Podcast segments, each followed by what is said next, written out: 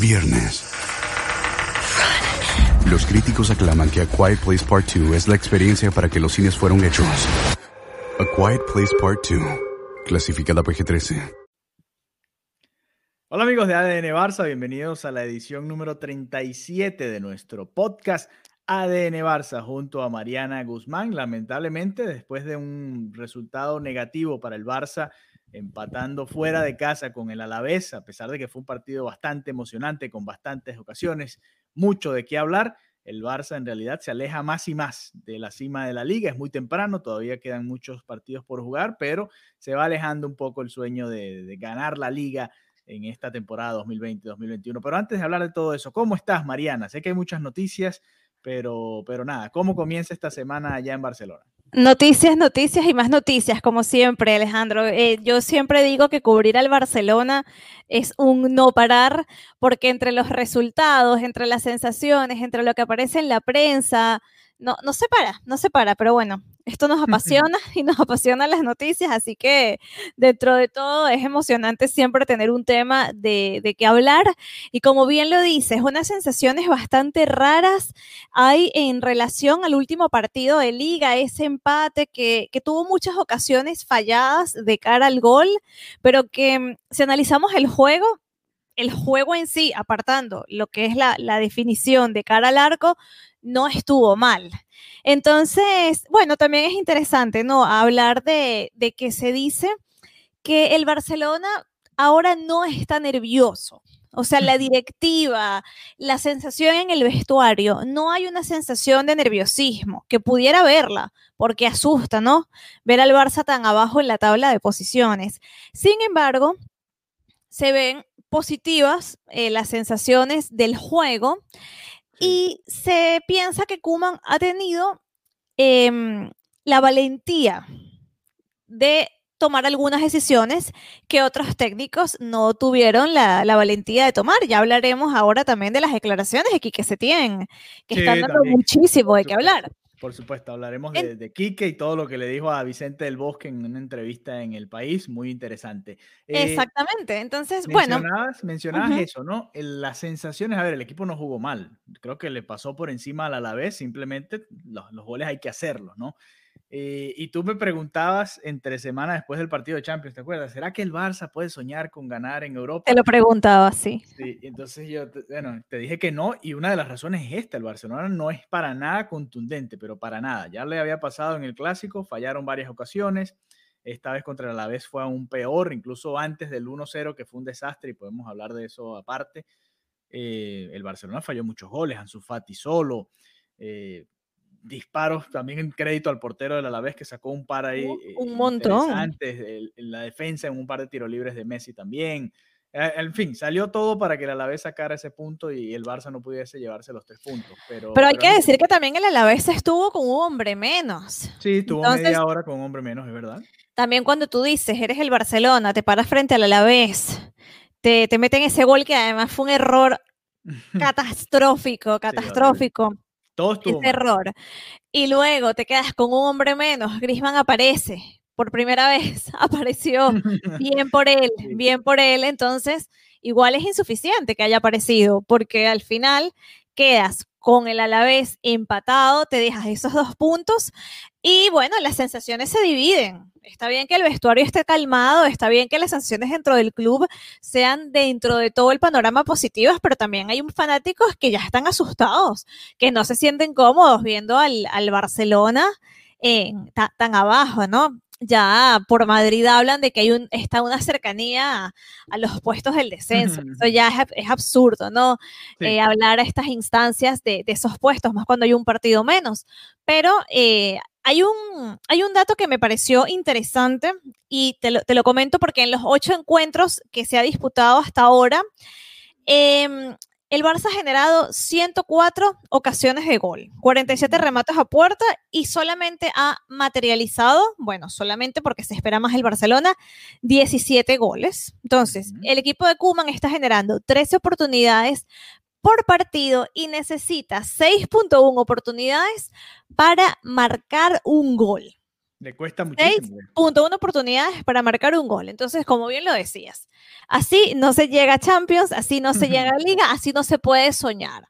No se puede soñar con nada de eso. Además, eh, de esos goles hay tres o cuatro que son de penal de Messi también, que obviamente es mucho más fácil, ¿no? Eh, a ver, ¿por dónde empezar? El, hablabas de, la, de lo atrevido que había sido Kuman, ¿no? El, a la vez se fue ganando después de los 45 minutos 1 a 0, el gol que mencionas el error de Piqué con Neto, los dos juntos, uno Horrible. por pasar hacia atrás, Neto por tratar de, dominar el balón y no simplemente patearla para cualquier lado. Eh, y bueno, un gol de esos de, infantiles, ¿no? Totalmente. Para ti, en cuanto a porcentaje de responsabilidad, 50 y 50 el error entre Piqué y Neto, 70, ¿cómo lo ves? 80-20. Bueno, te voy, a enumerar la cantidad de errores que yo veo en la jugada y ahí vamos viendo. Primero, no sé si hubo o no hubo un grito de Neto como para decirle yo voy a tomar la pelota, que ese sería el primer grito. El portero siempre te va a decir no, yo la agarro o, voy y la despejo, cualquiera de las dos. Eh, si no hubo nada de Neto ahí, creo que es error de Neto. Después Piqué devolviendo la pelota hacia el medio es un error grave también, sobre todo viniendo el delantero eh, ahí, ahí cerca de ti, ¿no? Porque el pones al portero en un aprieto. Si tú te vas hacia un lado y la pierdes hacia un lado, bueno, es córner, es saque de banda, cualquier cosa, pero el pase fue hacia el arco y hacia el portero que estaba muy cerca, ¿no? Además venía Neto buscando la pelota. Ahí el error para mí es de Piqué. Después Neto comete dos errores. El primero, tratar de dominar el balón y no... Que no eres Ter Stegen. Sí, sí, porque él que tenía no Ter Stegen, que Ter Stegen es buenísimo con los pies. No, pero le digo porque Ter Stegen se destaca mucho con los pies, o sea, uno tiene que saber cuáles son sus fortalezas. Sí, por supuesto, pero además es que él pudo haber hecho un pase de primera, no, no tenía que dominar. Claro, si claro, claro. un pase de primera hacia un costado, listo, sales del problema. Si el pase te salga mal, es un lateral y ya. Y no pasa nada, todo el mundo se devuelve a la defensa y sigue el partido 0 a 0. Después que él domina y falla, Después el balón todavía le quedó cerca y no pudo reaccionar como para tratar de botar la pelota al tiro de esquina o al, saque de banda. En, fin, yo creo que le doy más responsabilidad a Neto, pero Piqué también se lleva su cuota. Eh, pero bueno, después de, esos 45 minutos que el Barça eh, creó alguna que otra ocasión y, sobre todo la de Ansu Fati fue la más clara con el partido 0-0, eh, Kuman se atrevió... cumpliendo años además estaba cumpliendo 18 años Ansu Fati, no se pudo regalar ese gol. Kuman se atrevió a hacer tres cambios de una vez después de los primeros 45 minutos y él mismo lo dijo en la rueda de prensa posterior. Me habían criticado por haber tardado mucho en hacer los cambios. Escuchó ADN Barça. Ah, escuchó ADN Barça contra el Real Madrid, lo dijimos y, creo que el propio Kuman se dio cuenta de que había sido un error esperar tanto porque no le das tiempo al equipo de reaccionar. Y, lo hizo rápidamente, sacó a Dembélé, sacó a Busquets y sacó al central de una vez. Eh, sin, sin pensarlo dos veces, puso a Frankie de Jong de central, le dio minutos a Pjanic y le dio minutos a Trincao, que fue el que entró por Dembélé. Ahí creo que, que estuvo bien Kuman, le, le, cambió la dinámica al equipo y se notó en la segunda parte, ¿no? Pero más allá de eso, creo que el primer error está en poner a Busquets de titular todo el tiempo, por lo menos, en mi opinión. Lo venimos hablando sí, sí, lo hemos hablado muchísimo, sí. Lo hemos hablado bastante. Eh, creo que ese es un error grave y, lamentablemente tenía que pasar esto para que se, se diera cuenta Kuman que Busquets no está al nivel. Puede ser. Vamos a ver qué deciden eh, para el partido de Champions de este miércoles y ya en la liga otra vez eh, contra el Betis, ¿no? en cuanto a Dembélé, había jugado muy bien contra la Juventus. Yo entendí por qué le estaban dando nuevamente los minutos y creo que no tuvo la, el mismo nivel contra el Alavés y entiendo por qué entró trincado, ¿no? Lo del inglés me llama la atención porque no, no, no sé cómo leerlo. No sé si fue simplemente una movida táctica o, habría alguna molestia del inglés en esa situación, ¿no? Porque es extraño sacar a un central eh, y, y, retrasar a un mediocampista y, y, jugar con otro mediocampista de central, ¿no? Pero bueno, me imagino que entendía Kuman que el Barça iba a estar arropando al Alavés y realmente no necesitaba tener a, los tres centrales ahí, sino simplemente un central que le diera salida al equipo. Y fue lo que consiguió con De Jong. En todo caso, lo que te decía, el segundo tiempo fue mejor para el Barça pero le sigue faltando la contundencia que, todos esperamos. Era, ese, este era un partido como para que el Barça anotara 3, 4 goles claro. vez. Y, y, sigue fallando y sigue fallando goles, más allá de las que paró el portero, que ya lo comentábamos. Una que le saca a Messi, que es espectacular, eh, hacia su derecha, que se lanza y, y, la desvía al córner. Creo que fue la mejor parada del encuentro, pero más allá de eso, le falta contundencia a este Fútbol Club Barcelona y ahí es donde va a sufrir, ¿no? Sobre todo este tipo de partidos. Sí, tal cual. Ahora, ahora lo que viene es esperar eh, a, que prevalezca o lo que es el proyecto, la filosofía del proyecto por encima del resultado. Que al final tanto la prensa como los fanáticos buscan resultados. Vamos a ver de aquí a unos partidos si de verdad hay una mejoría, si de verdad hay un proyecto. En mi sensación, o sea, en mi intuición, sí lo hay, lo, que puedo ver es que sí lo hay y que simplemente se está ajustando un poco las tuercas de, como bien lo dices, ok, ya busqué, creo que finalmente no va a estar los 90 minutos, ok, ahora puedo contar con estos jugadores arriba, tengo la velocidad que necesito con, por ejemplo, con un Pjanic. Entonces me parece que, que están entre ensayo y error y mm, y si bien los resultados se ven mal, porque si ves el resultado y no ves el juego, te imaginas algo diferente a lo que está sucediendo, me parece que es parte de un proceso. Eh, sí, son, rudísimos, son rudísimos. De hecho, bueno, el mismo Kuman decía, estaría más oportunidad, eh, más preocupado, perdón, si no creáramos oportunidades, pero cara al gol hay que tener más rendimiento, es un tema del conjunto y trabajamos para mejorar, no puede ser, fallamos demasiado. Yo me quedaba impactada con la actitud de Kuman en los últimos minutos, estaba que, es que ni quería ver el partido, estaba como, apaguen las luces que yo me quiero ir de aquí, yo me quiero ir Hablando de actitud, ¿te acuerdas que habíamos hablado de cómo el Barça bajaba el ritmo, ¿no? Por lo menos en este partido vimos hasta el último segundo el Barcelona intentándolo, ¿no? Que, que a veces veíamos al Barça como, como le costaba esos últimos 20 minutos como seguir eh, machacando y atacando al rival. Por lo menos vimos un poquito más de eso, ¿no? Quizás la entrada de Pjanic, la propia entrada de por, eso mismo. por, Roberto, eh, creo que pudo haber estado por ahí la clave. Que por cierto, ese es otro tema que quizás ha pasado por debajo de la mesa. Sergi Roberto ha sido titular dos partidos consecutivos después de que Dest jugó un muy buen clásico. ¿no? Son cosas que uno no termina de entender de, de Ronald Koeman. Ojalá sea Dest titular nuevamente en el lateral derecho contra el Dinamo Kiev esta semana. Eh, pero es eso, es, le falta, a ver, el equipo juega bien, no es el mejor Barça que hemos visto en la última década. Claramente no. pero, pero juega bien, juega bien, tiene momentos en los que sufre los partidos, pero juega un poco mejor cada vez. No diría que jugaron mejor esta vez que contra la Juventus, creo que el partido de la Juventus fue mucho mejor que el del Alavés, pero este partido era para ganarlo y queda uno como con la sensación de que no solo se fueron dos puntos, sino que además lo lejos que se te pone, olvídate del Real Madrid, los puntos de Champions, nada más. Claro. los puntos de Champions ya se van alejando poco a poco. Y, lo decía un compañero mío, lo decía un compañero mío en el trabajo, dice, a este punto voy a celebrar cuando el, la, cuando el Barça gane la Europa League. bueno, exactamente. claro, van, apenas seis jornadas, ¿no? Pero eh, si nos comparas, si comparas al Barça con el Atlético de Madrid, por ejemplo, que tiene la misma cantidad de, puntos, ahí es donde tú tienes que, que, preocuparte, ¿no? El Real Madrid también, aunque el Real Madrid le viene ahora un calendario un poco más complicado. Pero, pero bueno, eh, enfocándonos en el Barcelona, tiene que ser más eh, efectivo a la hora de estar frente al, al, arco. Lo había sido en su parte en las primeras jornadas y fue clave. ¿Te acuerdas de esos primeros dos partidos que ganó el Barça? Goles tempraneros de Ansu Fati abrían la cuenta temprano y te daba eh, la posibilidad de jugar más tranquilo y eso fue lo que no sucedió contra el Alavés. alrededor del minuto 20 falla Ansu Fati ese mano a mano claro y después se fue complicando el partido, ¿no? Sí, que cuando Ansu Fati no está atinado ya, ya se sufre bastante, ¿no?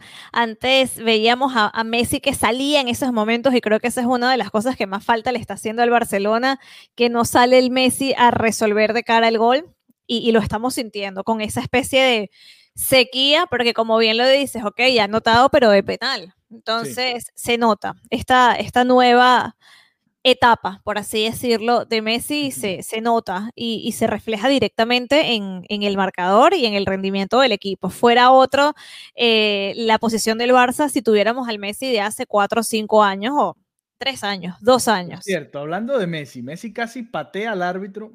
Quería hablar de eso porque aquí se ha hecho mucha controversia con ese tema y, quería escuchar tu opinión antes de no decir la mía. Eso tiene que ser roja, ¿no? ¿Sí? Sea Messi o sea. Sí, porque a ver, tú no puedes intentar golpear al árbitro con el balón. Claro, pero. Claro, eso, eso sí, como dicen aquí, de cajón. Pero, pero, ¿de verdad Messi intentó golpear al árbitro o simplemente intentó chutar la pelota como que, que estoy obstinado y la chuto y pasó cerca del árbitro. O sea, no es lo mismo que yo drene pegando un pelotazo a la nada a que yo literal te lo mande a ti y que te pegue a ti. O sea, no le pegó y al final de intenciones no podemos decir, oye, Messi quería. además, Messi puede fallar. Un...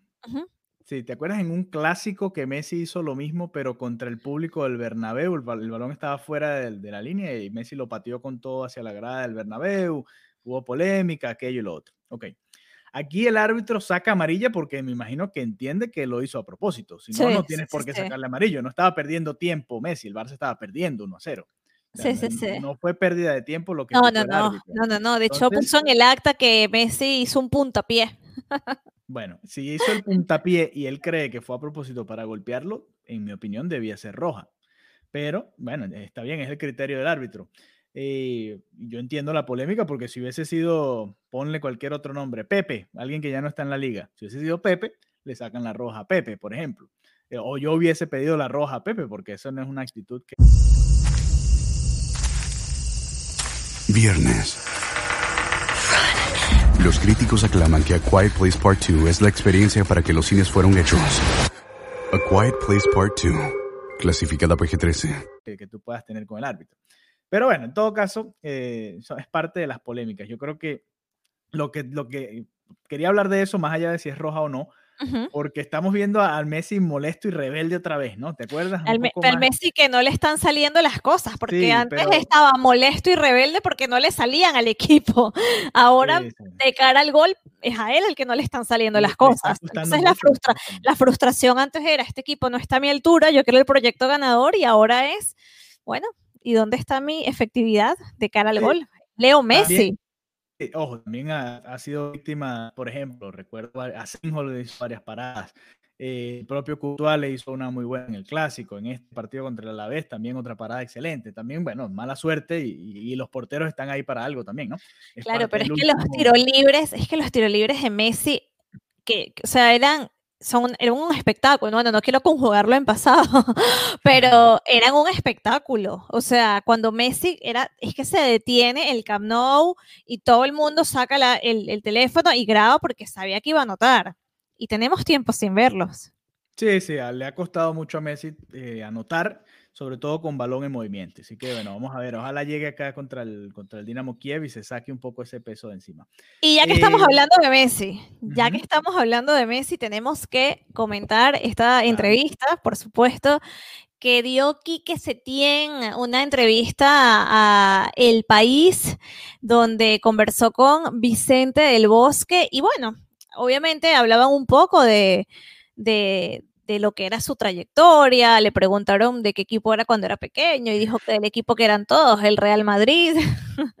y luego le preguntaron puntualmente sobre Leo Messi y ahí él no, no se midió demasiado. La, conversación entró también porque él admitía que debió haber tomado decisiones más drásticas y, y dice que él no pudo haber sido, él no pudo ser el mismo que ya sea por el club, ya sea por la directiva, no tuvo como esa capacidad y que también admite su responsabilidad, que, que sabe que, es parte de la historia lamentable de ese resultado ante el Bayern y que por supuesto algún día y que va a escribir al respecto, pero puntualmente sobre Leo dice, Leo es difícil de gestionar, ¿quién soy yo para cambiarle? Porque mm, eh, dice, bueno, Messi es el mejor de todos los tiempos, es verdad que han habido otros jugadores grandísimos, pero la continuidad que ha tenido a lo largo de estos años no lo ha tenido nadie.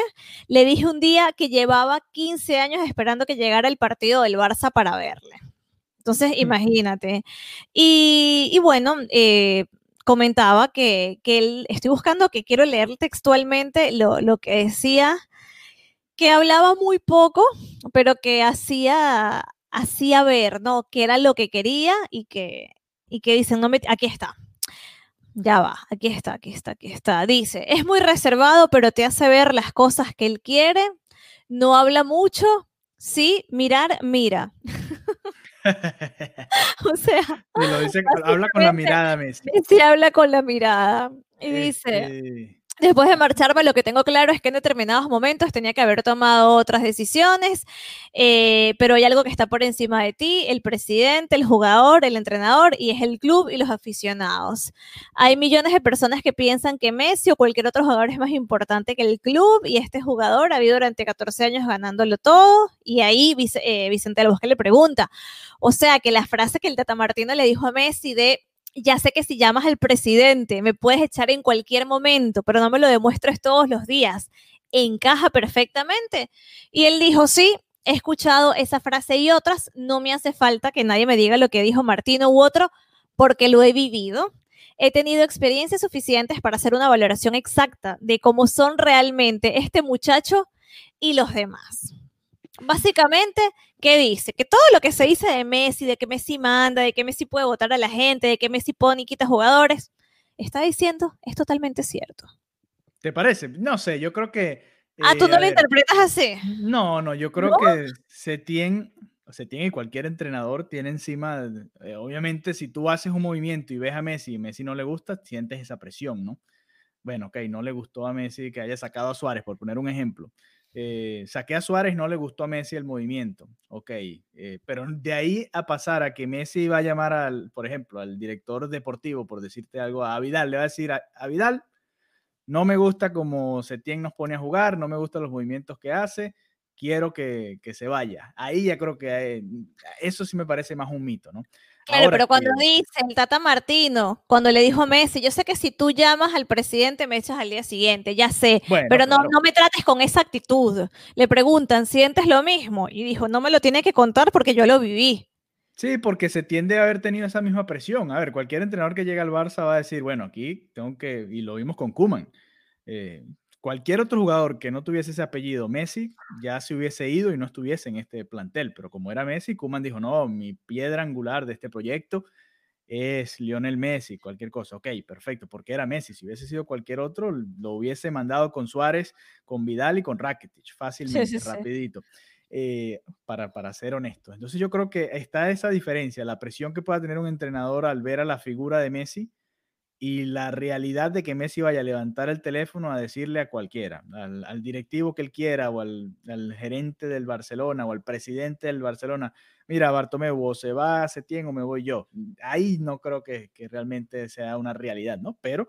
yo no, lo, yo, yo no lo interpreté así, yo lo interpreté todo lo contrario. a Bartomeu, ahora que está fuera del club, que, se, fue, se fue del Instagram, ya no, del Instagram, no, del Twitter, perdón. También. Sí. El Twitter, sí, eh, sí. Esas, cosas serían buenas preguntárselas a los presidentes del Barça, ya una vez, bueno, ya dentro de unos 20 años, qué sé yo, cuando pase toda la marea, baje un poco la marea, preguntarles cómo era esa relación con Messi y ahí ellos contarán si de verdad había ese, ese feedback tan, tan fuerte, ¿no? El propio Vidal puede ser uno, ¿no? Porque Messi le respondía por redes sociales, por ejemplo, ¿para qué responderte por redes sociales si te puedo llamar y decirte, mira, eh, esto, aquello o lo otro, y ya. Porque él dijo, porque él dijo en la, eh, a, la, opinión pública que el despido de Valverde había sido gestionado con los jugadores. Exactamente, pero claro, si él habla en público, Messi responde en público, porque ¿qué va a decir? Bueno, tú me estás rayando delante de todo el mundo y yo te llamo por teléfono. No, mira, yo salgo y te desmiento. Por eso, precisamente en esa situación, si tú tienes ese poder realmente, como dicen que tiene Messi, llamo al presidente y le digo, ¿sabes qué? Retírame al director deportivo que acaba de decir esto, que es mentira sobre la plantilla. Yo como capitán de la plantilla te exijo que hagas esto y ya. Sí, claro. Luego ya todo se volvió a torcer un poco. Recordemos el Barça Gate, pero bueno. Sí, exactamente. Pero bueno, interesante, interesante las palabras de Setién porque fíjate que él incluso se veía en la, en la manera de plantear los juegos. Creo que él intentó el 3-5-2 el primer partido y después de ahí como que no, no lo volvió a intentar realmente mucho más, ¿no? Que era el, no eh, así, como, así como Kuman vino con su 4-2-3-1 y todavía lo ha mantenido y lo sigue intentando y lo sigue intentando, con Setién no vimos eso. Vimos el 3-5-2 y después como que la plantilla no se sentía muy cómoda y volvimos a jugar el 4-4-2 de Valverde. Fue lo que realmente sucedió. Sí, yo creo que, yo creo que él, como bien lo dijo, no, no alcanzó a, a dar lo que sabía de fútbol. Creo que quizás se vio sobrepasado por Messi, por la presión y, que no pudo ofrecer sus conocimientos. Yo pienso que él no, hay mucha gente que lo menospreció y que decía que él no era suficientemente técnico para el Barça. Y, y creo que futbolísticamente hablando, no. Simplemente creo que es muy duro gestionar un vestuario y que para esa parte de gestión quizás sí que no estaba preparado, pero no por la pizarra, no por el fútbol, no por la táctica, sino no, no tenía la, la, capacidad de gestionar y de entenderse como, como toda la parte de los egos individuales. Entonces creo que ahí fue donde falló Quique Setién muchas personas cuestionaron que dijera esto. De hecho, Valdano comentó que, que, no era el momento de hablar, que las cosas se tenían que haber dicho cuando estaba dentro de la institución y que no ahora. Yo digo, bueno, pero ¿y si quiere hablarlo? y si le quedó la espina por dentro, también es válido. también es válido. Porque aquí que, se tienen, lo echaron y más nunca, o sea, es que ni, ni, lo, ni le dieron el finiquito. Pasaron meses. Entonces también es válido que él salga y diga, oye, esta es mi versión de la historia. Sí, por supuesto, ¿no? Y, es lo que debe ser, ¿no? Si tú tienes una historia, tienes que escuchar las dos, las dos versiones.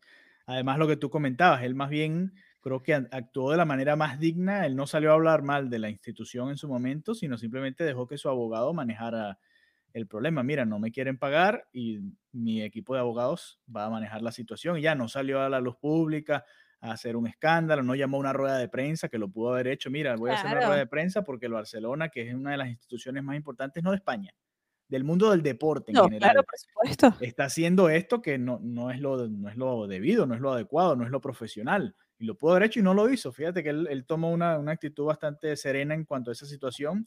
Y yo creo que tiene todo el derecho de hablar de, de, de su paso por el Barcelona y, que, y más qué más interesante que lo haga con Vicente del Bosque, que es uno de los entrenadores también con más historia en el fútbol español. Así que a mí me gustó, me gustó la entrevista, más allá de que, bueno, no, me hubiese gustado ver al verdadero Setién como entrenador y tomando esas decisiones, ¿no?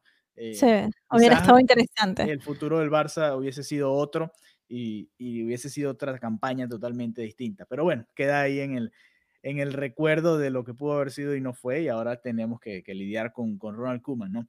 Eh, a ver, hablando de Kuman, ¿Qué esperamos? ¿Qué esperamos para esta semana? Dinamo Kiev y Real Betis son los duelos de esta semana. Un poco ya va bajando un poco la dificultad en cuanto a los rivales después de, esa seguidilla, ¿no? Quizás el Alavés no tanto, pero Juventus, Real Madrid, Sevilla, Getafe, eh, fue, fue exigente ese eh, comienzo de la temporada para el Barça. Y ahora, viendo los rivales, uno dice, bueno, ok, aquí el Barça podría terminar de despegar si puede ser contundente, ¿no? Eh, el 4-2-3-1 no se negocia, eso ya lo tenemos claro. Sí, sí, sí, eso sí está. Pero hay cosas que me están llamando mucho la atención. Por ejemplo, De Jong de central. ¿Se, atreverá a comenzar un partido así, por ejemplo, de Jong de central? Y bueno, ya que está enamorado de Busquets, que deja a Busquets y a Pjanic en el medio campo. O, Pero creo que de arranque, yo creo que de arranque no. Yo creo que de arranque no. Creo que el, eso de central es más una respuesta a, a lo que puede estar. Sí, sí, como una manera de responder a una situación puntual. No creo que arranque de central. Eh, y tampoco creo que arranque con Busquets esta vez. Creo que ya llevo varios episodios diciendo lo mismo. no, pero en Champions, en Champions ha jugado Pjanic. Exacto, exacto. Bueno, ya, eh, me, estoy repitiendo y que creo que no va a iniciar eh, Busquets, pero bueno, creo que no va a iniciar Busquets, eh, esperemos. Y, como bien lo comentas, ya, ya parece que el esquema lo, lo, tiene bastante claro y que lo que está probando lo prueba siempre manteniendo este mismo esquema. Sí, es así. En el, a ver, en el lateral derecho, ¿por qué Sergio Roberto sigue siendo titular y no vemos más minutos de Dest? ¿Será que tendrá alguna molestia? ¿No puede jugar los 90 minutos? El otro día lo vimos entrando contra el Alavés y se vio bastante bien. De hecho, también tuvo un disparo, fue una de esas paradas del, del portero del Alavés ya hacia el final del encuentro. Bueno, a ver, él un jugador nuevo. Yo creo que quizás puede estar, no sé, trabajando con él, haciendo un trabajo especial ya antes de ponerlo como, como titular y por más que sea Sergi Roberto, eh, que bueno, es importante para el equipo, tiene una trayectoria, tiene, digamos que se ha ganado también un, puesto en el, en el once inicial, por así decirlo. También de esta acaba de llegar y bueno, poco a poco. Poco a poco, sí. Eh, en el lateral izquierdo debería estar Alba, no, a menos que quiera, quiera utilizar a Firpo en este juego y dejar a Alba para la liga, puede ser. El, mm. Barça, el Barça en Champions no es, no es que está cómodo, pero al menos ha ganado sus dos encuentros, no tiene la, la premura de... Sí, pero la sociedad Jordi Alba Messi Sí, sí, es difícil. No, no creo que la quieran romper justo para, para Champions. Y hablando de sociedades, en el ataque, Grisman acaba de marcar en la liga, me imagino que le va a volver a dar la confianza, ¿no? Sí. Eh, Fati por izquierda probablemente y por derecha Trincao, Pedri y Dembélé, ¿qué crees que va a pasar ahí? Yo creo que Dembélé. Vuelve Dembélé a la titularidad. Yo creo que Dembélé, sí. Serían sí, sí, tres titularidades seguidas para Dembélé. Eso ya sería un mensaje, ¿no? Hay que ver. Yo no creo que juegue Dembélé por cómo terminó saliendo contra el Alavés. Creo que le va a dar el, la oportunidad a Trincao de empezar contra el Kiev y, y no Puede sé qué ser. va a pasar contra, contra Puede ser. Eh, que por cierto, ah, hablemos de, de este partido que hay alerta COVID, porque sí, el, el Dinamo Kiev tiene seis bajas confirmadas por positivo. Eh, para el partido de este miércoles que va a ser aquí en, en el Camp Nou. Y también no es solamente estas seis bajas, sino que estos jugadores han estado entrenando con el resto de la plantilla. Estuvieron Mm. justo entrenando el día de ayer, entonces hoy dieron positivo, pero bueno, ayer ya, obviamente, ya tenían el virus en sí. Claro. Eh, lo que hace pensar que probablemente otros futbolistas Puedan eh, dar positivo, por supuesto. positivo quizás mm, mañana o, o el mismo miércoles, ¿no? Entonces, eh, no sé, no sé qué pudiera llegar a pasar. Eh, el Barça eh, tiene todos sus jugadores hasta ahora bien. Hay que ver también qué pasa en las próximas horas, si hay jugadores que se también dan, dan, otros jugadores dan positivo. No sé cómo sería el protocolo en estos casos, porque no pueden viajar y tampoco pueden jugar un partido con menos jugadores. Sí, ya, bueno, ya el Kiev debe llegar este martes a, a Barcelona, suponemos. Eh, algo similar, ¿te acuerdas que le pasó al Shakhtar contra el Real Madrid? Viajaron con los suplentes, jugaron Sí. y ganaron además en, en- en Madrid. Eh, sería interesante ver lo que tú dices, ¿no? Si hay más positivos Claro, eh, no, el exacto. día del partido, que es algo distinto, es una situación diferente a la que vivió el Shakhtar, que ya venían, ya los que viajaron estaban sanos. Aquí el- los del Kiev pueden dar positivo. Eso es lo que yo digo, que qué pasa si luego tienen casi todos y, y se, y se propagó y no se dieron cuenta. Ellos en teoría mañana se van a estar ejercitando en el Camp Nou a las 19 horas, mientras que el Barça va a estar ejercitándose en la Ciudad Deportiva San Juan de Espí. Lo van a hacer en cambio en, en horas de la mañana. Así que habrá que estar pendientes de, de qué, qué resultados tendremos en los jugadores. Sí, a ver, a ver qué sucede. Ojalá estén sanos todos y puedan Uy, jugar. sí. Porque, ¿sabes qué sería triste? Que hubiese o muchos positivos y se suspende el partido, o que alguno después contagie a alguno del Barça y ahí, bueno, ya tú sabes. Claro, es complicado, es La complicado. Champions y la Liga a sufrir un rato si, No. si hay un brote dentro de alguno de estos equipos. Ya vimos, por ejemplo, cómo Cristiano Ronaldo se recuperó, volvió y marcó un par de goles también. Así que, bueno, importante que, que todos estén sanos y que podamos ver Sí. el mejor espectáculo en la Liga de Campeones de Europa. Este miércoles van a enfrentarse Barcelona y Dinamo Kiev.